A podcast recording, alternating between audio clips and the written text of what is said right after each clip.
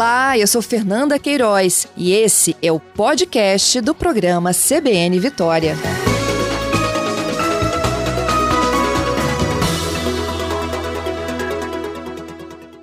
Nosso convidado é o Fernando Stockler Simões. Ele é diretor de segurança no trânsito do Detran aqui no Espírito Santo. Fernando, bom dia.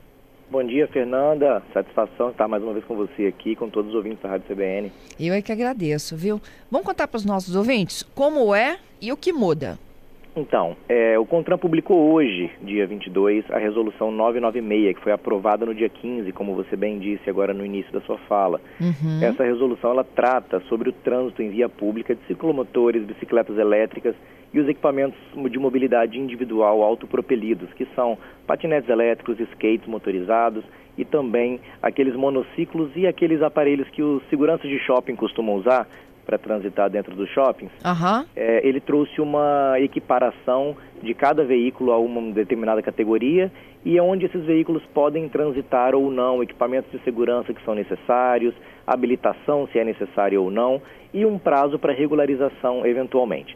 É, tratando das bicicletas elétricas, como você disse no início, Uhum. É, o CONTRAN definiu como bicicleta elétrica aquele veículo que ele tenha uma velocidade máxima de, de 32 km por hora e que ele possa ter um motor de propulsão com no máximo 1000 watts de potência. É, simplificando para quem nos ouve, são aqueles veículos que ele tem um motor que é acionado ao mesmo tempo em que o condutor pedala, não pode ter acelerador.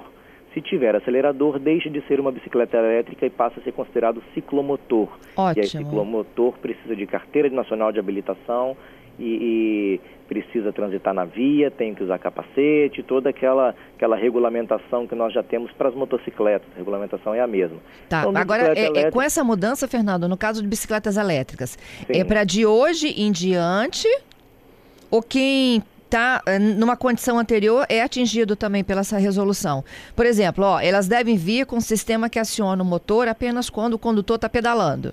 Sim. Se eu já é... tinha uma anterior que não, não acontecia desse jeito, eu tenho que me enquadrar? Tem que se enquadrar. A regra vale para todos. Ela passa a ter vigência agora é, imediata para alguns pontos.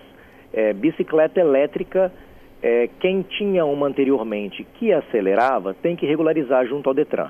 Ela entra no conceito de ciclomotor, inclusive são essas motinhas elétricas que a gente vê circulando nas ruas aí com bastante frequência, inclusive até por alguns adolescentes. Uhum. É, essas motinhas elas têm que ter no máximo 4 kW de potência e atingir velocidade máxima de 50 km por hora para ser considerada ciclomotor. De qualquer maneira, ela tem que ter habilitação, categoria A ou autorização para conduzir ciclomotor. Na prática é o mesmo processo para retirar a habilitação, a única diferença é que a prova prática de direção, uma é realizada com moto, a outra é realizada com um ciclomotor. A gente nem tem tanto aqui no Espírito Santo autorização para conduzir ciclomotor, porque como o processo é o mesmo, normalmente o condutor prefere tirar a categoria A. Então, motinha elétrica agora não pode andar na ciclovia, não pode andar na calçada, precisa de capacete, só pode andar nas vias e não pode de maneira alguma transportar criança abaixo de 10 anos de idade. Ela hoje é considerada ciclomotor e dependendo de sua potência até uma motocicleta. Então ela tem que seguir as regras de circulação como tal. Tá, e os adolescentes podem circular com isso? De maneira alguma. Como eu mencionei, é necessário ter carteira nacional de habilitação, portanto, pressupõe-se que o, o, condutor tem que ter mais de 18 anos de idade. Para a CC também? Para a CC também. Isso vai dar um problemão, hein, Fernando? Vai dar um problemão porque a gente vê com bastante frequência os pais presenteando os filhos de 14, 15 anos de idade.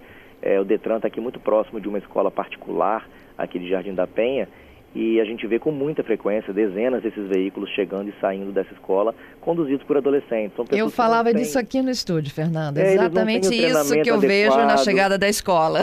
Exatamente. Eles não têm o treinamento adequado, eles não têm a capacitação necessária para conduzir esses veículos e eles não podem de maneira alguma pegar a direção, porque um acidente com um veículo desse a 30, 40 km por hora pode levar a óbito um pedestre, um ciclista que seja atingido, ou até mesmo o próprio adolescente se vier a cair. Então, tudo que tem motor, só para quem tem mais de 18?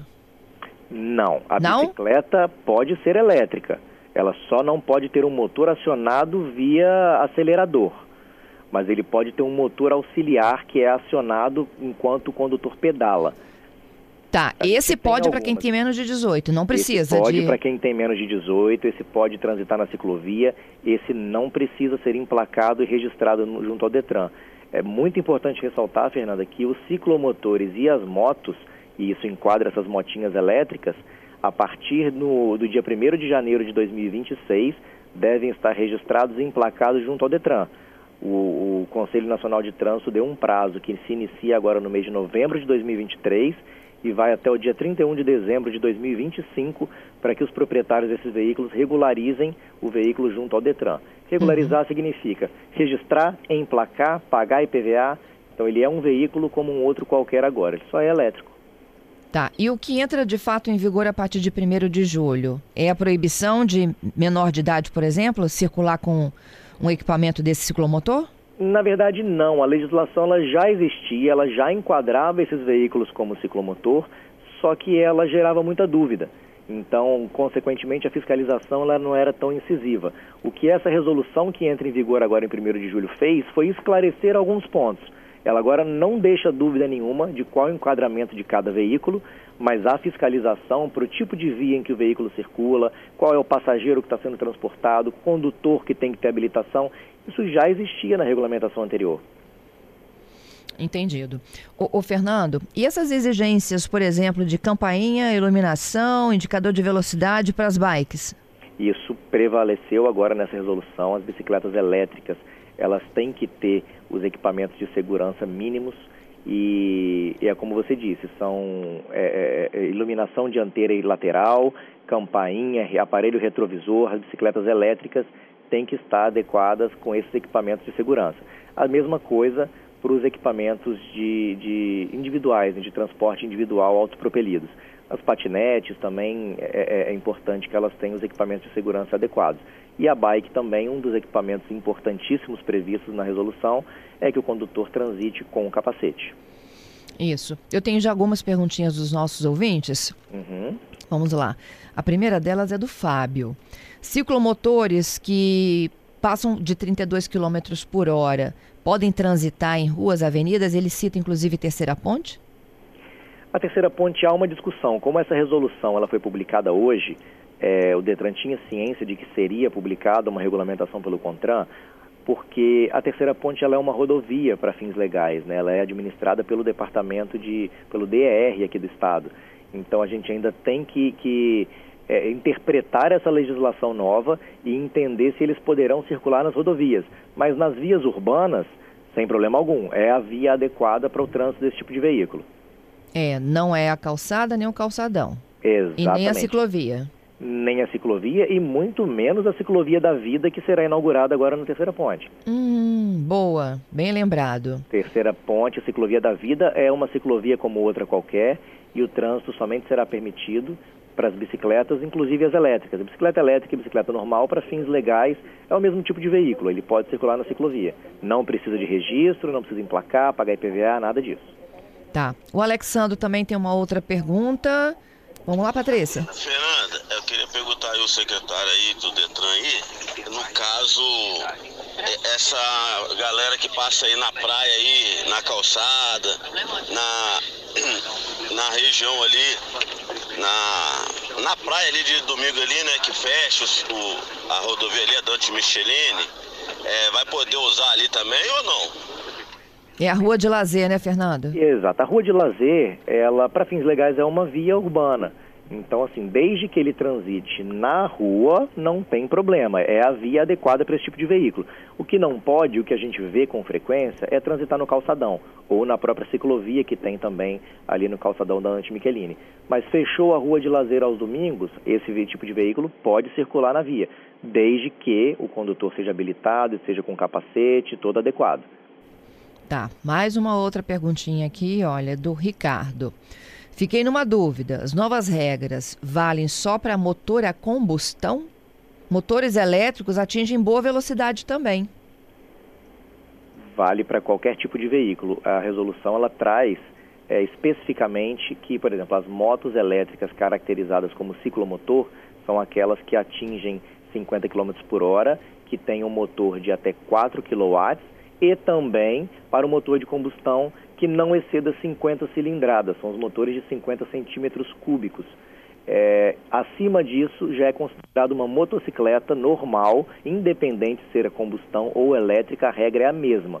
Mas para ser ciclomotor, que também segue as regras da legislação de trânsito, 4 kW se for elétrico, 50 cilindradas se for combustão. Nossa, a gente consegue assim visualizar isso, Fernando? Até eu tô meio confusa aqui agora.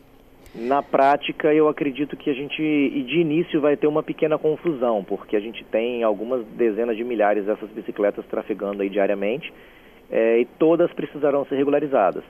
É, tanto gerará um complicador que a resolução trouxe um prazo, inclusive para o Detran. O registro desses veículos começa em novembro de 2023. Então, o Detran tem agora, do dia 22 de junho até o dia 1 de novembro, para internamente se equipar, se adequar para registrar esse tipo de veículo.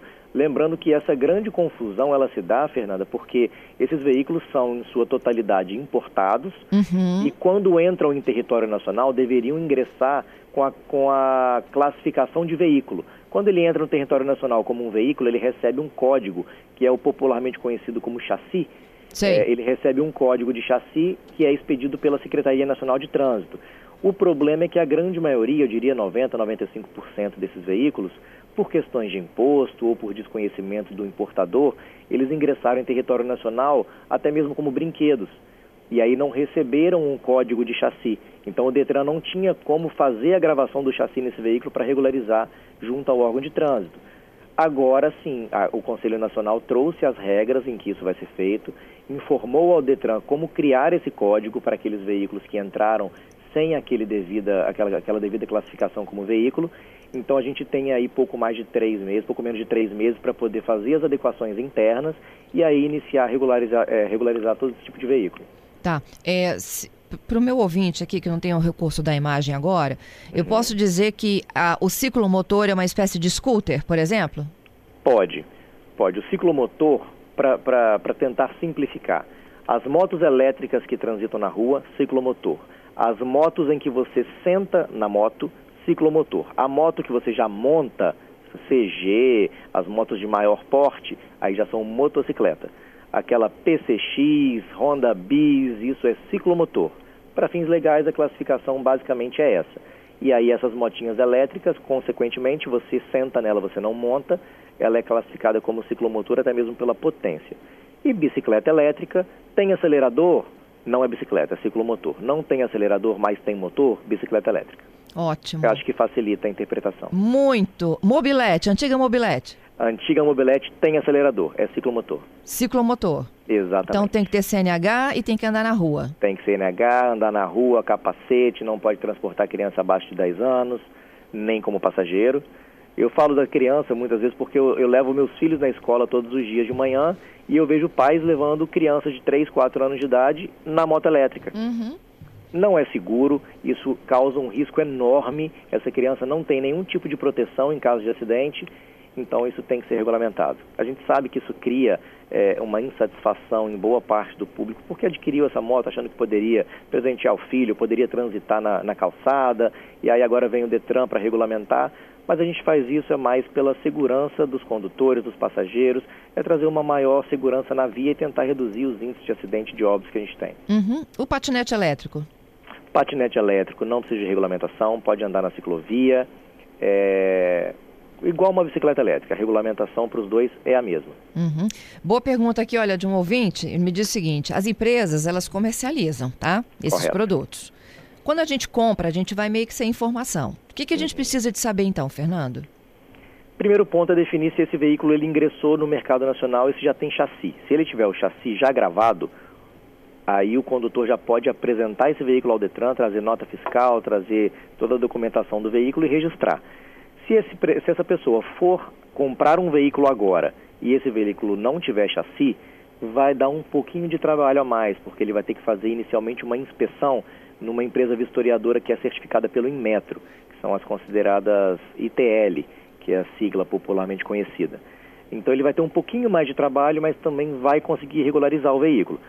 100% desses veículos deverão ser regularizados até 31 de dezembro de 2025. Então, aqueles que já possuem o veículo ou aqueles que pretendem adquirir, que tenham ciência que para continuar utilizando eles terão que regularizar. Olha só, tem um ouvinte aqui que diz o seguinte: não, eu tenho moto elétrica e não tem chassi. Exatamente, é o caso que a gente tem aqui de mais de 90% desses veículos que transitam. Como eu disse, ele vai ter que procurar agora uma ITL.